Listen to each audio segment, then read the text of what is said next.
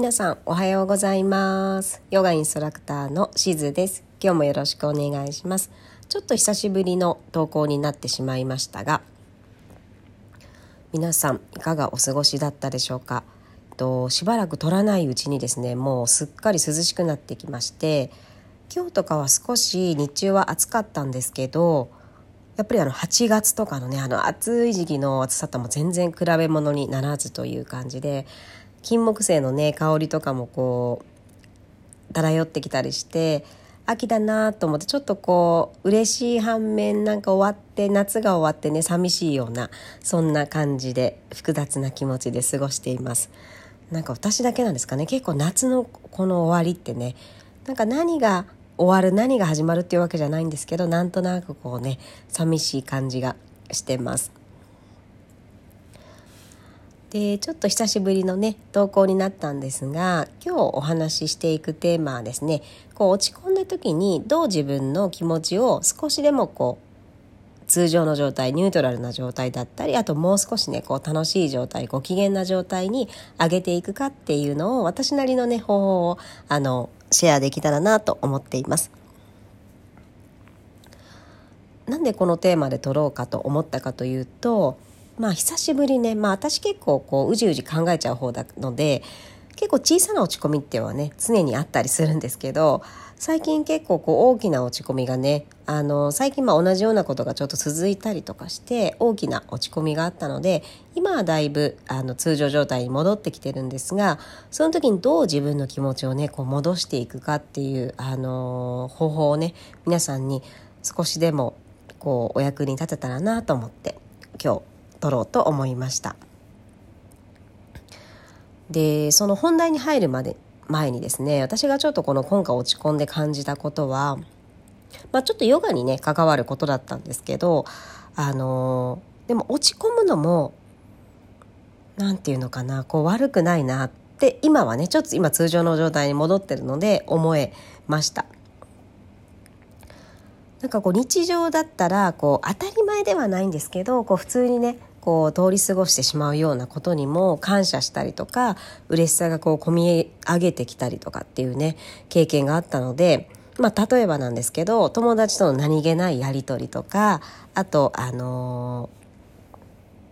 私ソイルさんとかでねあのさせていただいてるんですけどそこで結構皆さんがあの感想とかをねシェアしてくださったりしてあのすごくいつもありがたいなと思ってるんですがさらにそれがね自分の中にこう染み込んだりとかありがたいなっていう温かい気持ちがねさらに湧いてきたりしてこの何て言うのかなそうちょっと非日常的なことそれがまあいいことでも悪いことでもだと思うんですけどそういうことがあるとこの今の日常に対してこう感謝をできるというかねこれが別に当たり前っていうわけじゃないんだなっていうところをまあそういうねあの、ところをちゃんと再確認させてもらえるっていうような機会かなと思ったのでちょっと今通常の状態に戻った私からするとこういう落ち込みもね必要だったのかなと思っています。で実際その落ち込んだ時からどう自分を少しでもねあのニュートラルな状態通常状態にしていくかっていうことなんですけどまずなぜ通常状態にしなきゃいけないかっていうとあのまず嫌ですよね。自分の気持ちがなんかこう悔しかったり辛かったりでなんかこうモヤモヤしてる状態。だとその状態でいくらその落ち込むだことの事柄の中に自分が向き合わなきゃいけない解決しなきゃいけないっていう問題があったとしても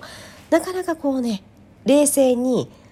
こうちゃんと対応できないんですね私の場合は落ち込んでる状態すごく落ち込んでる状態の時は。なので一旦そのことに向き合うためにもナチュラルな状態こうニュートラルな状態に戻していくっていうのをね私は意識しています。で私がこうやってる方法は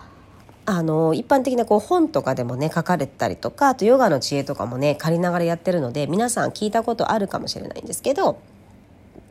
あの元気な時ですね落ち込んでる時じゃなくて元気な時に自分が何をしたら気分が良くなるかご機嫌になれるかとかあとまあちょっと冷静になれるかとかほっとできるかとかでもいいと思うんですけどそういうことをリストアップしておきます。もうほんと何でもいいです。ちっちゃなことでいいんですけど、まあ今もね実際そうなんですけど、今近くにね猫がいて猫をなでなでしながらお話ししてるんですが、そういうふうにあの私は猫2匹飼ってるのでこう毎日ね家に帰ったらもう自分の大好きなあの猫家族同然の猫がいてそこを撫でたりとかも見てるだけで幸せになれるみたいなねそういうところだったりとかあと何でしょうね本当小さなことでいいと思います。あの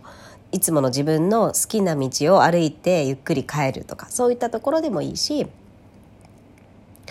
私美味しいもの好きなのでその美味しいものご飯を食べるとかねそういったことでもいいし、まあ、もちろんヨガ私の場合はヨガだったりとかあとお風呂に浸かるとかねそういったことをこうバーって書き出しておくんですね。でその落ち込んだ時に自分が今できそうなところをこうやっていくっていうことをしてるんですけどその中でポイントが2つあってですね1個目のポイントとしては、えー、人で完結できることの方を多く書いておくといいかなと思います。もちろん楽しいこととかって何かがないといけないとか誰かがあのいた方がいいことももちろんあるんでそれもリストアップしていただいてもちろん構わないんですけどやっぱり一人でできることとかすぐできることじゃないとなかなか自分が思い立った時にできないのでそういったこともね絶対私は入れておくようにしています。でさっきも少しお話してしまったんですけど2つ目のポイントとしては毎日できるような簡単なこと。さっき言ったようにヨガとかね。あのあとお風呂とか入るとか、まあ、私は猫を飼ってるので毎日できるんですがこう大好きな猫をね触るみたいな。もう毎日手軽にできるようなこと。そういったことをそのリストの中に入れておくと自分がこう思い立ったらできるのですごくねこれはポイントのところかなと思っています。でここまでは結構ねあの一般的な方法かなと私は思っていていろんな人からも聞くしやってる方もあの聞くんですけどこれからは少し私のオリジナルが入ってくるんですけど私は結構ね落ち込むとすごく落ち込んだりとかあと普段からちょっと面倒くさがり屋の性格なのであの落ち込むとさらにも何もしたくなるなくなるんですね。そういった性格の私がこのリストアップしてやっていくのにもうちょっと工夫していることをねお伝えできたらなと思います。それはそのリストアップした方法を私の場合はだいたい第3段階ぐらいに分けておくんですね。例えば第1段階。もうこれはどんな落ち込んでる時でもできること。私にも寝ることが大好きなんですけどどんな場所でも寝れるから選手権があればあの結構上位いけるかなと思ってるんですけどそういうねすあの寝れるあ寝れるというか寝ること眠ることもう時間許す限りも思いっきり眠る。これはどんなに落ち込んで嫌なことがあっても逆に眠れない人とかもねいると思うんですけど私はもういつまででも寝てたいタイプなのでまずちょっと多めに寝るとかっていうのはねあの第1段階のリストアップです。で第2段えー、ごめんなさい。まだ第1段階なんですけど他はあと,、えーと、美味しいものを食べるとかですね。これもあの私は食べるのが大好きなので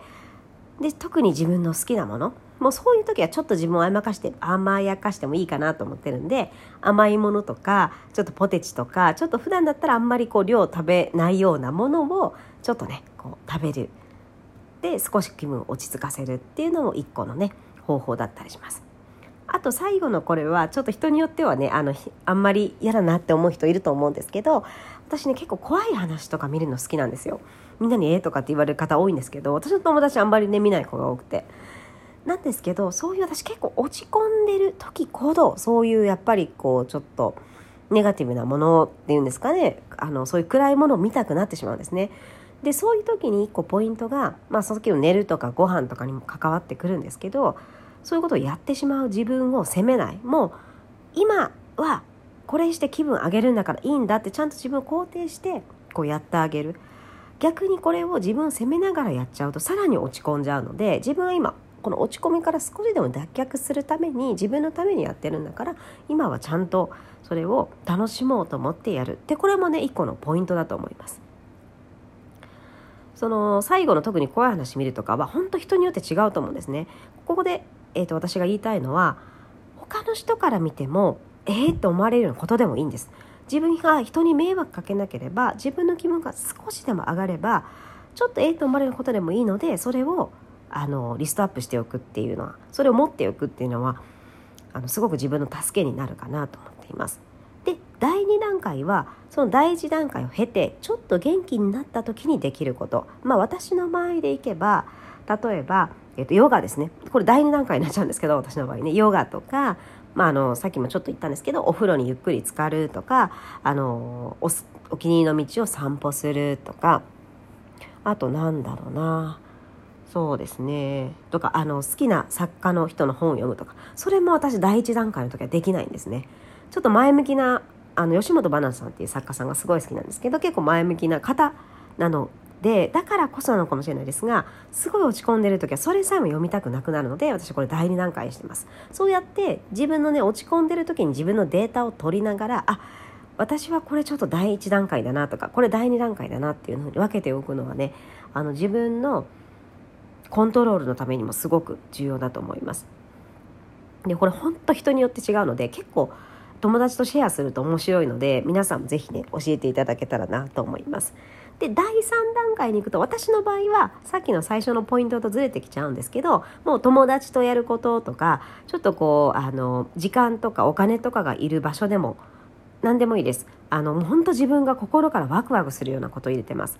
例えばあの好きな友達と話すとかね。あの私ダイビングが好きなんですけど好きなダイビング旅行に行くとか大好きなバリ島に行くとかね。そういった感じでもう大好きなことを第3段階に入れたりしています。という話で時間がね少し少なくなってきて最後ちょっと足早になってしまったんですがそういうふうにリストアップの中に段階をつけていくっていうのをやるとまた少しやりやすくなるかなと思いますので皆さんも是非ねやってみていただけたらなと思います。ぜひご感想もねお待ちしています。ではこちらで失礼いたします。